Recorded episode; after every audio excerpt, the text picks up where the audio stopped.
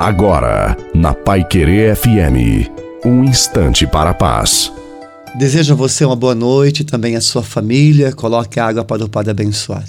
É preciso ter iniciativa para se viver o melhor de Deus.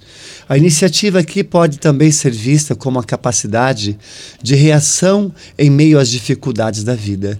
Não fique chorando pelos cantos, lamentando as suas dificuldades, ou achando que a vida tinha ou achando que a vida se acabou. Reaja, tome iniciativa, reconquiste o seu tesouro perdido.